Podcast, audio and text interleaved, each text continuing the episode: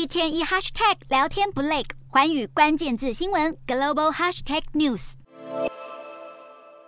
神情严肃不出法院。美国前总统川普当地时间二日出庭纽约州法院，他遭到州检察长指控多年来故意福报资产价值，来企图获取更好的贷款条件和保险条款。包括川普本人、他儿子和集团高层都被指控对银行和保险公司撒谎，不法获得所得台币三千多万。不过，面对指控，川普咬定一切都是政治操作。检察长正在向川普求处至少台币八十亿元的罚款，并禁止川普和部分家人在纽约经营企业。这场审判预计持续到十二月，牵涉人数多达一百多人。今年以来，川普官司缠身，恐怕为选举之路蒙上阴影。